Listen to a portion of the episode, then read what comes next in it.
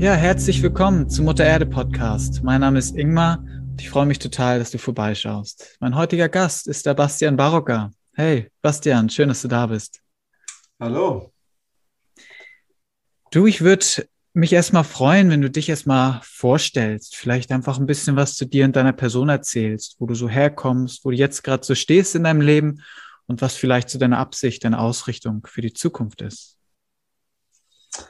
Ja, danke für die Einladung.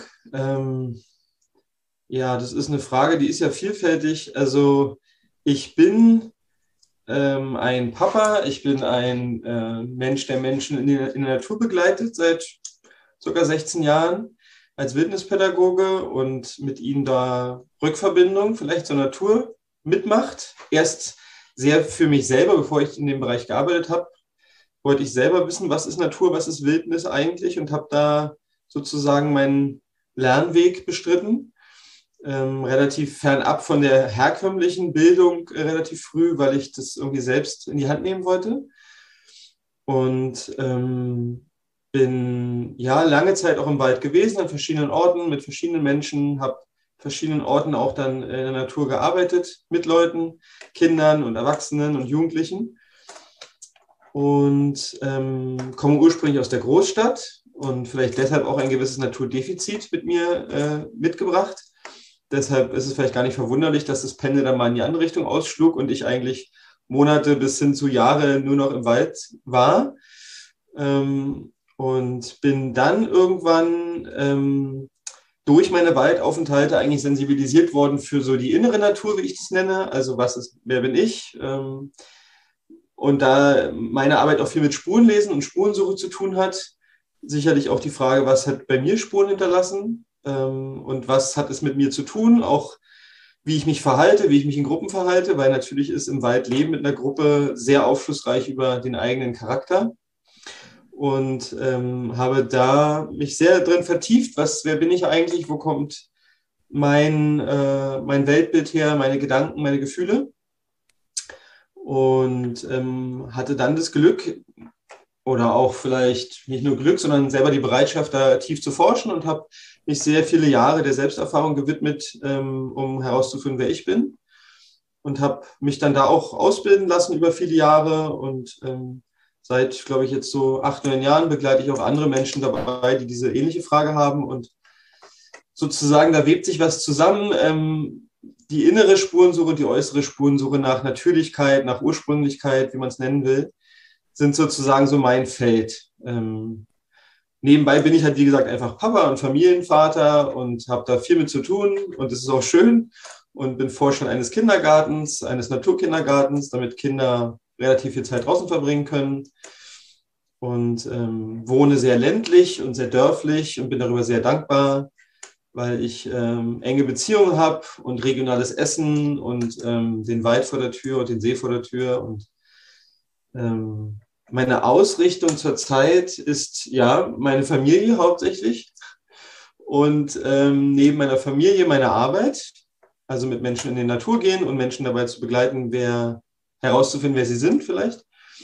Und ähm, auf jeden Fall aufgrund der aktuellen gesellschaftlichen Lage auch, was geschieht gerade, was sind die Veränderungen, die uns bevorstehen, was brauche ich dafür, wie kann ich mich dafür rüsten oder wie geht es mir damit ähm, und auch aufgrund meiner Ausbildung ähm, ist es mir auch wichtig dazu, was zu sagen oder Informationen zu teilen, um einfach teilzunehmen an dem Dialog, ähm, der gerade stattfindet, sozusagen an den Veränderungen, die gerade so stattfinden in unserer Gesellschaft. Hm. Okay, genau. danke, sehr, sehr spannend. Du hast ja ein Jahr in der Wildnis gelebt in Nordamerika. Wenn du das so, ist vielleicht schwer zusammenzufassen, ich kenne das auch irgendwie, aber wenn du das so ähm, irgendwie ein bisschen runterbrechen müsstest, was hat die Erfahrung im Kern mit dir gemacht? Ja, du hast ja selber monatelang im Wald verbracht und weißt, dass es eigentlich nicht zu beantworten ist. Oder schwer, vielleicht sagen wir mal schwer. Was hat sie mir gebracht? Also, erstens, ähm, ich weiß jetzt, dass das mein ursprüngliches Zuhause ist. Also es gibt, glaube ich, fast keinen schöneren Ort, als draußen zu leben. Ähm, was hat es mir noch gebracht? Ich habe verstanden, dass ich da eigentlich immer halbwegs komfortabel sein kann, wenn ich mich bereit bin anzupassen. Also ich habe verstanden, dass, ähm, ja, dass die Natur alles, alles zur Verfügung stellt, aber man braucht gewisse Fähigkeiten und man braucht gewisse Beweglichkeit, innere und äußere Beweglichkeit. Ich habe festgestellt, dass äh, auch, also dass ich selber herausgefordert bin, mit einer Gruppe von Menschen draußen zu leben, um da sozial verträglich und sozial kompetent zu sein. Dass das wahrscheinlich für mich das schwierigste Feld der ganzen Geschichte ist. Und ich habe festgestellt, dass der zivilisierte Mensch viel zu viele Dinge produziert und anbietet, die er nicht braucht. Und ich habe festgestellt, dass ähm, enger Kontakt zu Menschen und ein aufgenommen oder ein, ein äh, Willkommensein, ein Dazugehören in einer Gruppe, in der ich sein kann, wie ich bin oder mich auch zeigen kann, wie ich bin, auch wenn das nicht immer angenehm ist, dass das eins der Grundbedürfnisse von mir und ich glaube von Menschen generell ist. Und äh, ich habe festgestellt, dass ich ganz schön auch über mich herauswachsen kann, wenn es notwendig ist.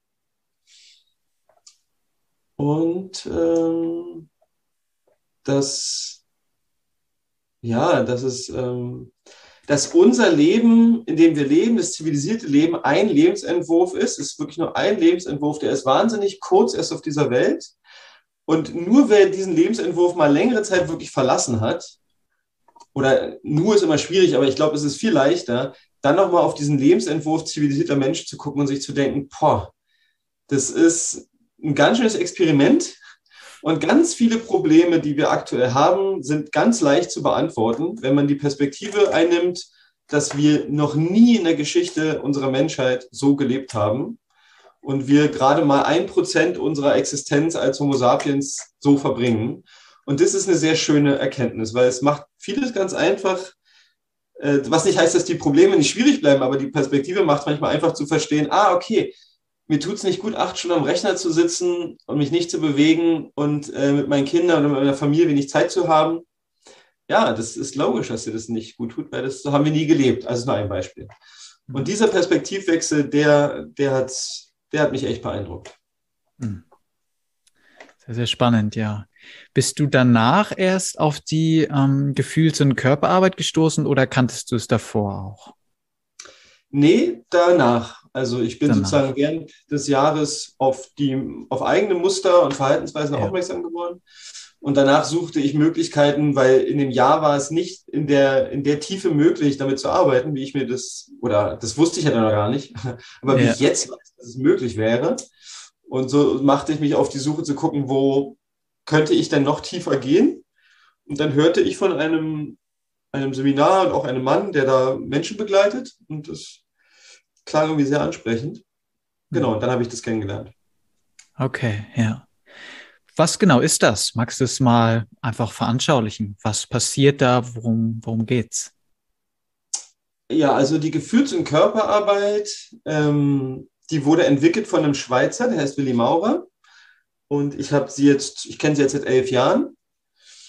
Und worum geht es? Es geht darum, dass ähm, Menschen mit Themen, Anliegen, körperlichen Schmerzen ähm, oder wiederkehrenden Konflikten ähm, kommen und eigentlich auf der Suche sind nach der Frage, warum oder wie kann ich das ändern.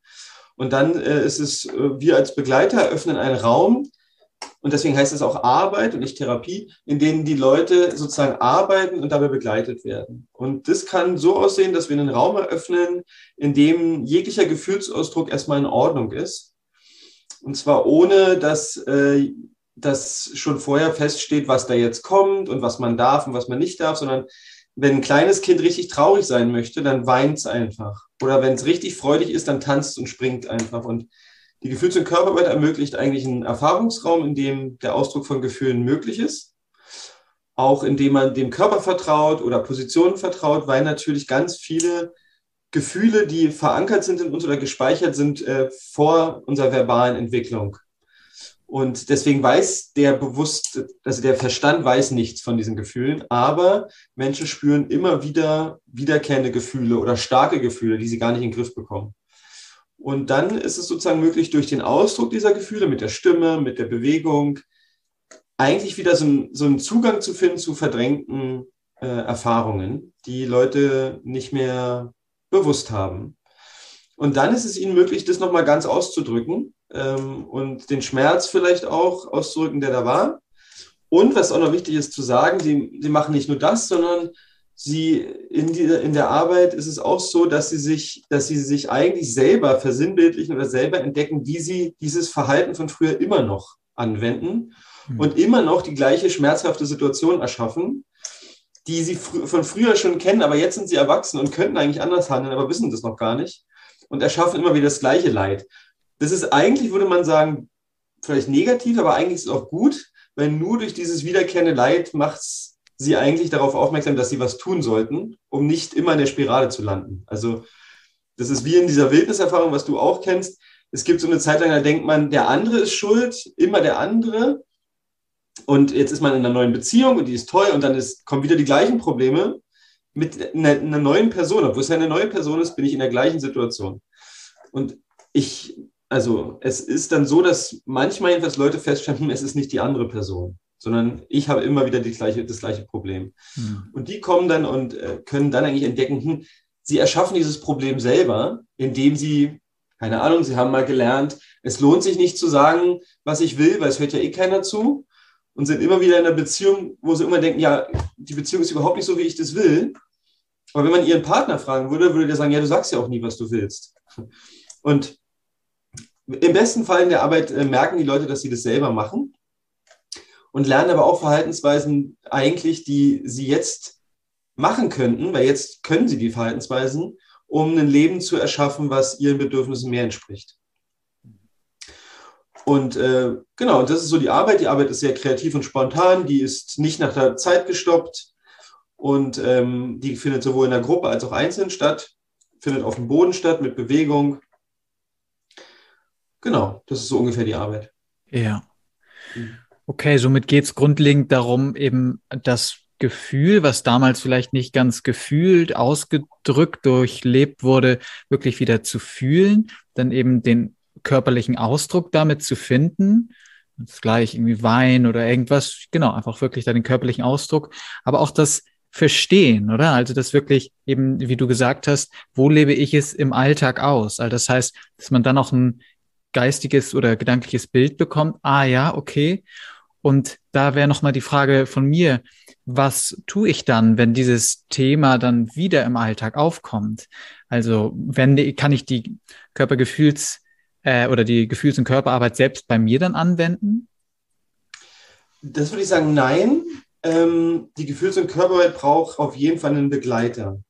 Und auch, also der, die Menschen, die das begleiten, haben vor allen Dingen viele Jahre Selbsterfahrung und viele Jahre Supervision hinter sich, weil ähm, da werden Bereiche aufgedeckt, die sind sehr intensiv und da brauchst du einen sicheren Raum für. Ich kann es nicht allein für mich. Was nicht bedeutet, ich kann ja in der Gefühls- und Körperarbeit lernen, dass es für mich okay ist zu weinen. Und dann schaffe ich das auch im Alltag zu sagen, hey, äh, immer wenn ich weine, gehe ich weg oder immer wenn ich weine, lenke ich mich ab. Aber ich habe ja in meinem Prozess gemerkt, es ist okay, wenn ich mich zeige, weil ich bin keine drei Jahre mehr und mein Vater schlägt mich oder sagt mir, ich bin, ich bin eine Heulsuse, wenn ich weine. Das könnte ja meine Erfahrung sein. Also habe ich irgendwann gelernt, ich heule einfach nie oder ich gehe weg. Und jetzt bin ich in einer Partnerschaft und meine Freundin wundert sich, warum ich nie weine. Und äh, dann könnte ich schon den Übertrag machen, ich mache eine Arbeit und ich äh, beschäftige mich mit dieser Angst, was passiert, wenn ich meinen Wein zeige, ja, wer weiß, was die Konsequenzen früher waren. Und wenn ich diese Angst durch, durch die begleitete Arbeit abbaue, Stück für Stück. Ja, und ich meine damit auch nicht, ich mache mal eine Arbeit und dann ist es abgebaut, sondern ähm, Stück für Stück, indem ich frühe Traumata oder prägende Erfahrungen immer wieder erlebe und integriere, sozusagen verringert sich der Schmerz, die Traurigkeit, was auch immer da ist. Und umso mehr es sich verringert, umso mehr kann ich als Erwachsener dann handeln. Könnte ich also sagen, ich merke, dass ich eigentlich traurig bin und weinen will. Und weil ich nicht mehr so eine große Angst habe, ähm, vor was auch immer mal so beängstigend war, wenn ich heulen musste, kann ich mich jetzt eigentlich sogar meiner Freundin zeigen und sagen, du, ich, ich will jetzt eigentlich weinen. Das würde mir am meisten, am besten tun. Hm. Und darin liegt, glaube ich, eigentlich diese zwei, das sind zwei verschiedene Sachen. Ich, es braucht die, ähm, die Integration des ursprünglichen Schmerzes und das geht nur mit Begleitung in der Tiefe. Und durch die erkenne ich dann, wie ich das selber noch mache und diese Verhaltensweise kann ich natürlich dann im Alltag ändern, umso, umso mehr ich von dem alten Schmerz sozusagen integriert habe, weil umso bewusster ist mir das ja auch. Also es rückt ins Bewusstsein und irgendwann stehe ich da und merke, okay, das ist jetzt genau die Situation. Und, äh, und dann brauchst du eine Zeit, das ist jetzt nichts, was dann mal so passiert, um Stück für Stück eine neue Verhaltensweise auszuprobieren. Ja, ja. Spannend. Ähm, was denkst du? Ähm, warum stehen wir heutzutage dort, wo wir stehen mit der Gesellschaft? Du hast vorhin erzählt, so, dass wir erst so, wie wir heutzutage leben, dass das eine ganz kurze Zeitspanne in der ganzen menschlichen Entwicklung ist. Wie kam es dazu, dass wir mit der Natur so unachtsam umgehen? dass wir uns unserer innewohnenden Natur so wenig Aufmerksamkeit schenken, dass wir gegen alles gehen, im Widerstand sind und so grundlegend diesem Fluss des Lebens, dem Fluss der Natur einfach nicht mehr wirklich Raum geben.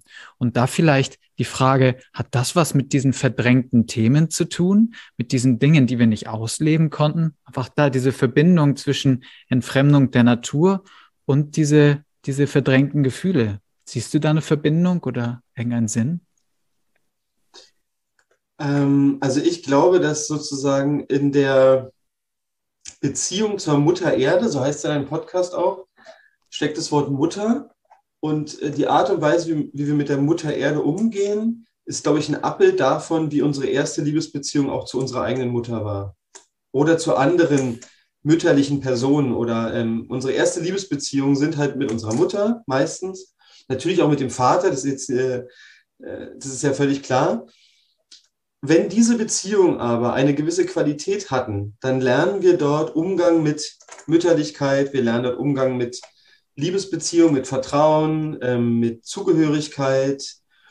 Und wenn diese Beziehungen äh, auch Anteile haben, die Ohnmacht, Angst, Gewalt, Verlassenheit, ausgegrenzt sein, Traurigkeit, Verzweiflung, trugen, was natürlich immer auch ein Teil ist, also es ist nicht immer alles nur schön, aber wenn es zu stark wird, dann wird es unsere Beziehung zur Mutter Erde beeinflussen.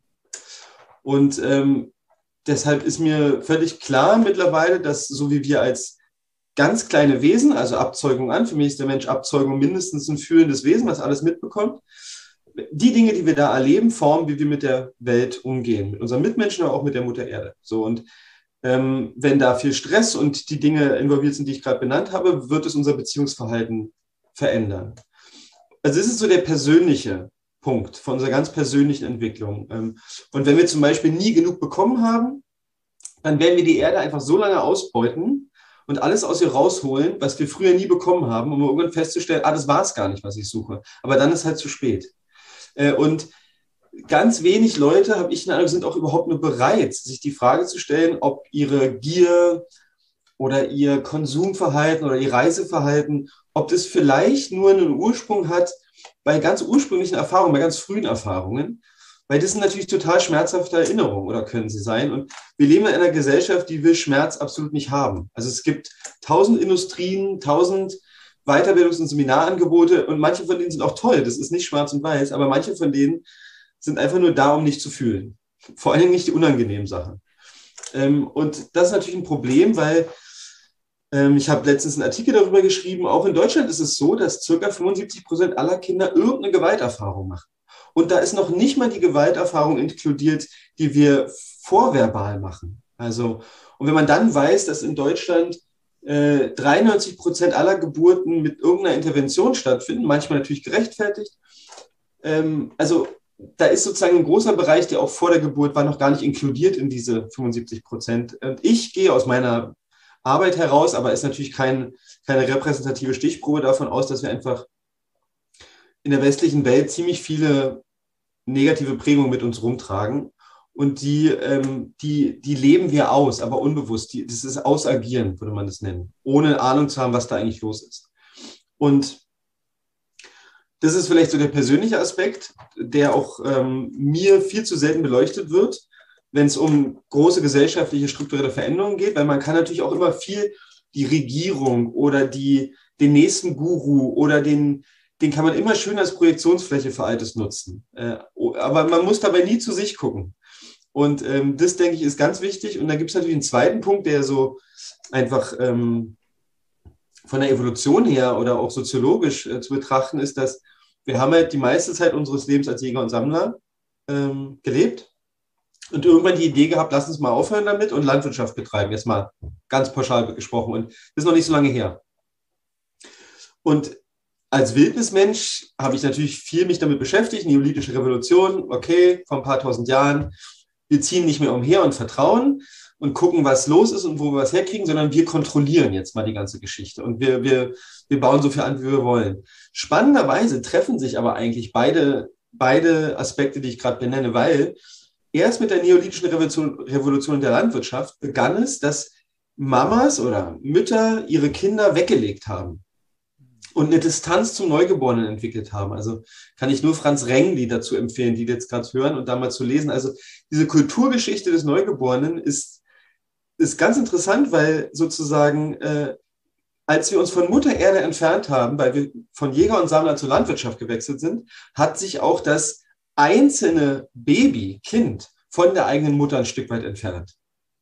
Und es ist natürlich kein Zufall, äh, sondern das ist, geht, einher. Das ist sozusagen, da zeigt sich, was ich am Anfang meinte, die Beziehung zur Mutter Erde ist ein Spiegelbild ähm, für, für die Beziehung zwischen Mutter und Kind.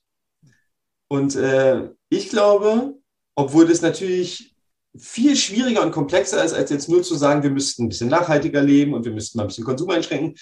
Äh, ich glaube, unsere Gesellschaft sozusagen trägt immer noch die Last oder die Konsequenzen von diesem, von dieser Entscheidung. Also Landwirtschaft, aber auch Entfernung zwischen Mutter und Kind, natürlich auch Vater und Kind.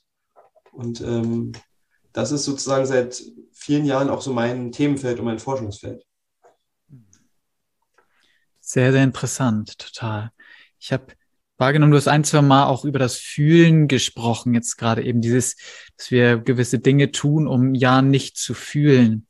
Denke ich gerade an, an, an den Biologen, Philosophen äh, Andreas Weber mit seinem Buch Alles fühlt.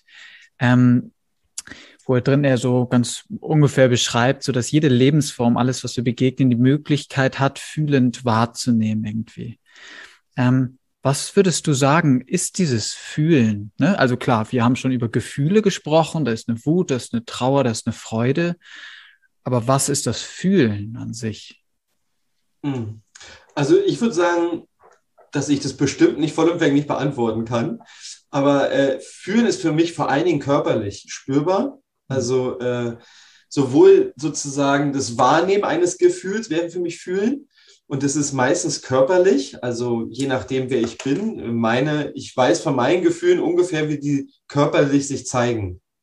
Und äh, natürlich ist im Fühlen aber auch ein Mitfühlen. Also und da ist für mich eine Offenheit der Welt gegenüber. Ich glaube, das ist auch ein bisschen was, was äh, Andreas Weber auch meint oder von was er auch spricht. Ich habe das Buch auch gelesen. Ähm, da ist es ein Mitfühlen, also ein Offensein für das Fühlen der anderen auch.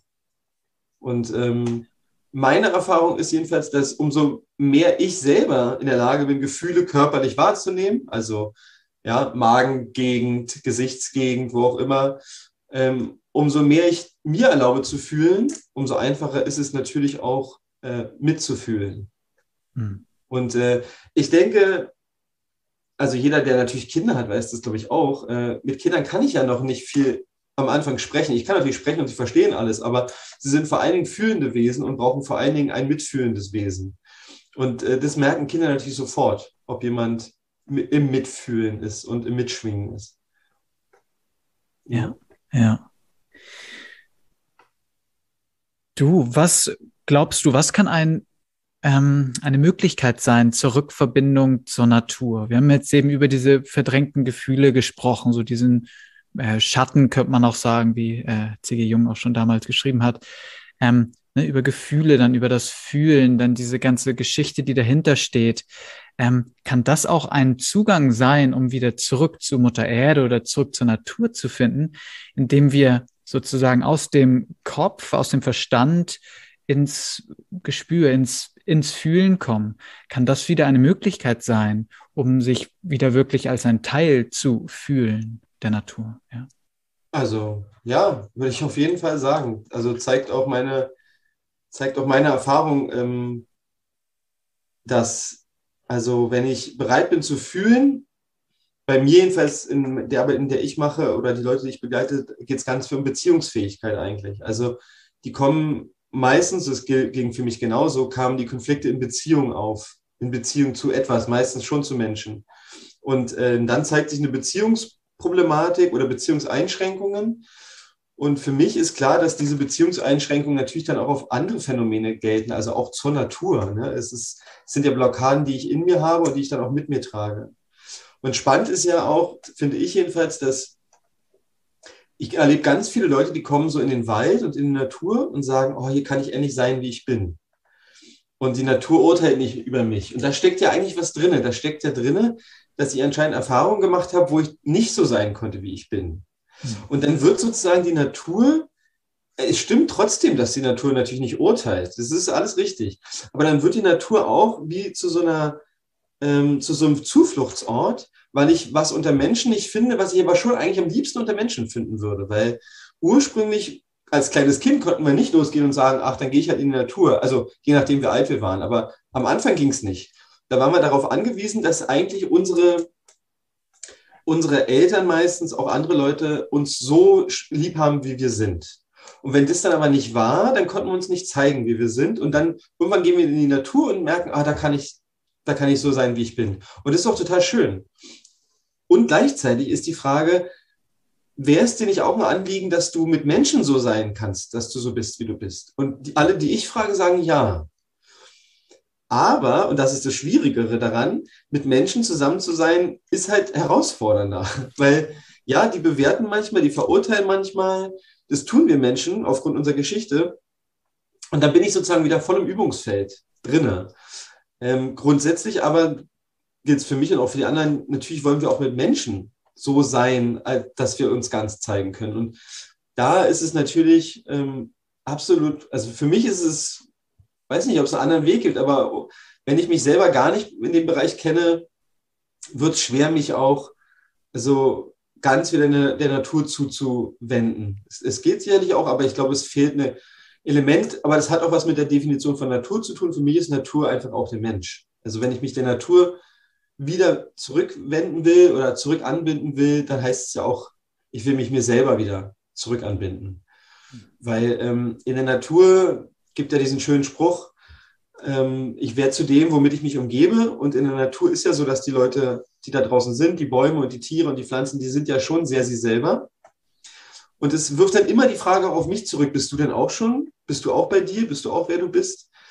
Und somit kommt, kommt es für mich immer eigentlich zusammen. Wenn ich in der Natur bin, kommt die Frage auf, wer bin ich und kenne ich mich? Und was ist meine Gabe, was ist mein Geschenk? Ne? Die Esche und die Buche wissen das.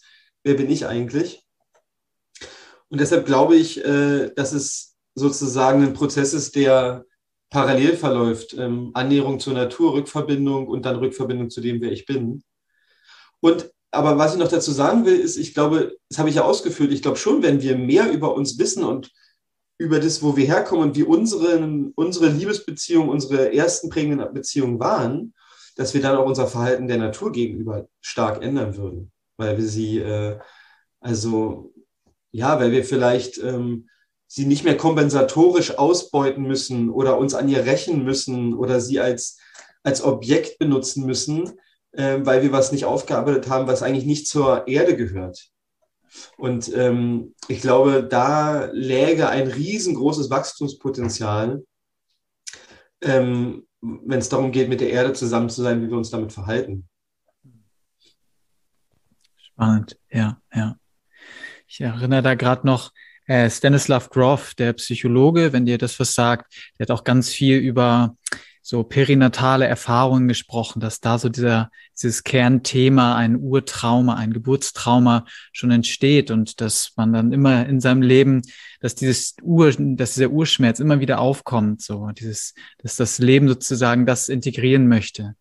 Mhm. Ähm, glaubst du, dass es bei nativen Völkern auch so war. Ähm, also da sagt man ja häufig auch ganz naturromantisch, ja, bei denen so, die lebten verbunden mit der Natur. Aber lief dort jede Geburt sozusagen perfekt? Also hatten die keine Themen? Oder ähm, wie siehst du das? Also gab es dort auch Räume für so Gefühlsarbeit, für solche Dinge? Oder war dort alles perfekt und harmonisch? Also da, da traue ich mich nur das zu sagen, was ich weiß, äh, weil das ist ein Riesenfeld. Ich hab, bin vorsichtig geworden, ähm, sozusagen bewerten zu können, was Indigene gemacht haben, weil es gab so viele an so verschiedenen Orten. Aber ich habe einige besucht, auch mit einigen direkt gesprochen. Ähm, und ich bin mir also sicher, dass da nicht alles perfekt war. Also das ist, äh, und da muss man perfekt definieren, aber man braucht sich nur ein paar Bücher auch von den Kung San durchzulesen. Da werden Kinder geschlagen, da werden Kinder nach der Geburt getötet, weil sie gerade nicht passen. Und ähm, da gibt es Eifersucht. Und ähm, man muss sich dann immer fragen, in welchem Kontext ist das passiert? Ähm, sind die schon besiedelt gewesen oder besucht gewesen? Und ähm, ich denke, äh, was die Geburt angeht, also es gibt eine ganz schöne Parabel in der Geburtshilfe, die sagt folgendes, eine Katze, wenn sie gebären muss, und ich sage jetzt mal Katze, weil Katze ist ein Säugetier, wir sind für mich auch Säugetiere und wenn wir noch nicht stark zivilisiert sind, sind wir sehr instinktreich und wissen, was eigentlich jetzt stimmig ist oder nicht. Und eine Katze, wenn die äh, gebären muss, dann verzieht sie sich in eine dunkle Ecke alleine und gebärt. Und das kann sie auch sehr gut. Da kann auch mal was schiefgehen, aber sie kann das grundsätzlich. Und jetzt ist es so, was wir jetzt machen, die zivilisierte Perspektive ist, die kommt jetzt, nimmt diese Katze holt sie aus, dem, aus der dunklen Ecken raus und beleuchtet sie mit einem Scheinwerfer und stellt andere Leute drumherum. Und jetzt, äh, jetzt entsteht Stress. Und jetzt kann die Katze nicht mehr gebären und deshalb kommt jetzt die glorreiche Medizin und muss ihr helfen. Und fühlt sich als Retter und als ganz tolle Institution, weil sie endlich dieser nicht, also dieser unfähigen Katze mit, beim Gebären helfen kann. Und das ist jetzt wieder der Blickwinkel, wenn man mal diese Kultur verlassen hat, zum Beispiel jetzt der Medizin oder der Geburtshilfe und mal drauf, nee, eigentlich könnte die Katze das, wenn ihr sie in Ruhe lassen würdet. Was nicht heißt, dass man nicht äh, bei einem paar Prozent aller Geburten medizinische Hilfe braucht. Das will ich nicht ab, ab, abreden. Heißt aber für mich, und das ist auch, was ich bis jetzt von Geburten in indigenen ähm, Kulturen weiß, aber das ist nicht erschöpfend für alles, dass natürlich Frauen wissen, dass sie gebären können und sich abgesondert haben, wenn sie wussten, jetzt ist es an der Zeit und dann teilweise Kinder einfach alleine bekommen haben. Teilweise ist dabei auch ein Kind gestorben, natürlich. Teilweise natürlich auch mit Begleitung von älteren Frauen. Und äh, dann irgendwann wieder zurück ins Dorf gekommen sind. Natürlich werden auch diese Kinder vorgeburtlich bei der Geburt Prägung erlebt haben. Aber grundsätzlich, glaube ich, wenn man mal so pauschal sagen will, war es ursprünglich normaler, das Kind sozusagen natürlich auf die Welt zu bringen, immer am Körper zu tragen, bei der Mutter zu haben, sodass eine große Portion mehr Zugehörigkeit und äh, Nähe und Mütterlichkeit erlebbar waren. Also immer jetzt, wir versuchen mal irgendwie pauschal zu beantworten. Ne? Das ist das Beste, was wir machen können. Und ähm, die Sachen, die ich lesen kann, natürlich gucken da auch meistens westliche Menschen auf Indigene und dann verfälschen die das natürlich schon wieder gerne, aber ähm, ich glaube, was klar ist, die Kinder, die Säuglinge hatten mehr Nähe zur Mutter, äh, natürlichere Geburten oder physiologischere Geburten und mehr Zugehörigkeit. Und ähm, ich bin mir sehr sicher, dass das was mit ihrer Beziehungsfähigkeit zu anderen Menschen, aber auch zur Erde gemacht hat. Also äh, und sicherlich wird es auch, das wissen wir ja auch von den Kungsan, von den Hatsabe, wo ich auch war, haben die Rituale andere haben zum Beispiel Schwitzhüttenrituale auf, der, auf anderen, ähm, begeben, äh, anderen Flecken der Erde, in denen wie so Möglichkeiten des Gefühlsausdrucks möglich waren. Ne? Die hat Sabe und die Kungsan tanzen und machen gewisse Tänze, in denen sie Nägel aus den Körpern rausziehen. Ja? Und jetzt kann man sich fragen, was sind diese Nägel? Sind es vielleicht Verletzungen?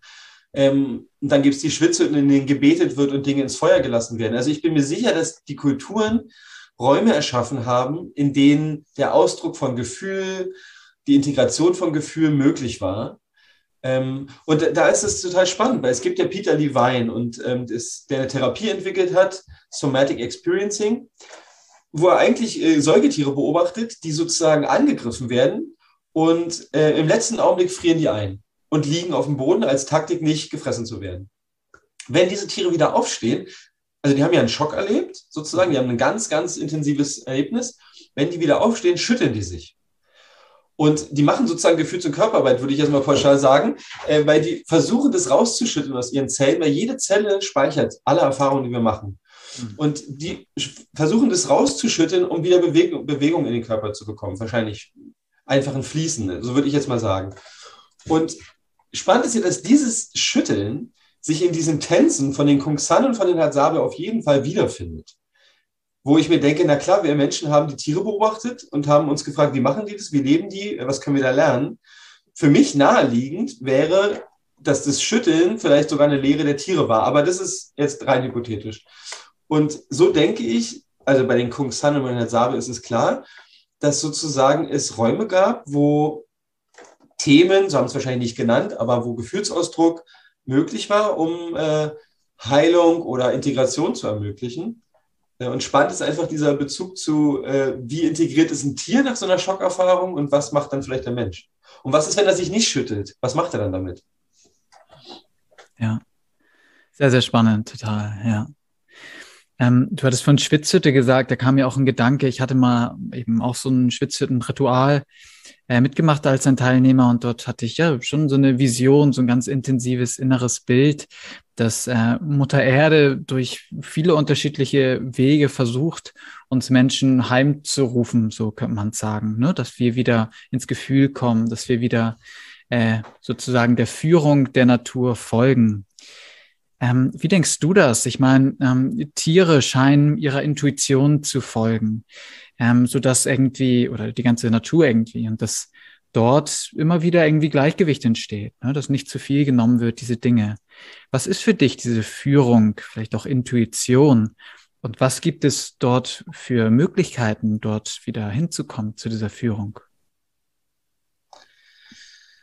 Ähm, also ich glaube, um dem Bauchgefühl vertrauen zu können oder vielleicht der Intuition brauchst, ähm, also wenn ich für mich spreche, brauche ich vor allem, dass ich nicht zu viel denke. Also ich brauche eine Anbindung an, einen, an eine Empfänglichkeit, die nicht viel mit Denken zu tun hat. Also immer zu wissen, was jetzt das Richtige ist. Brauch, also dafür brauchst du überhaupt eine Sensibilität für diesen Bereich, wo ich Intuition spüre. Das ist sicherlich bei jedem auch ein bisschen unterschiedlich.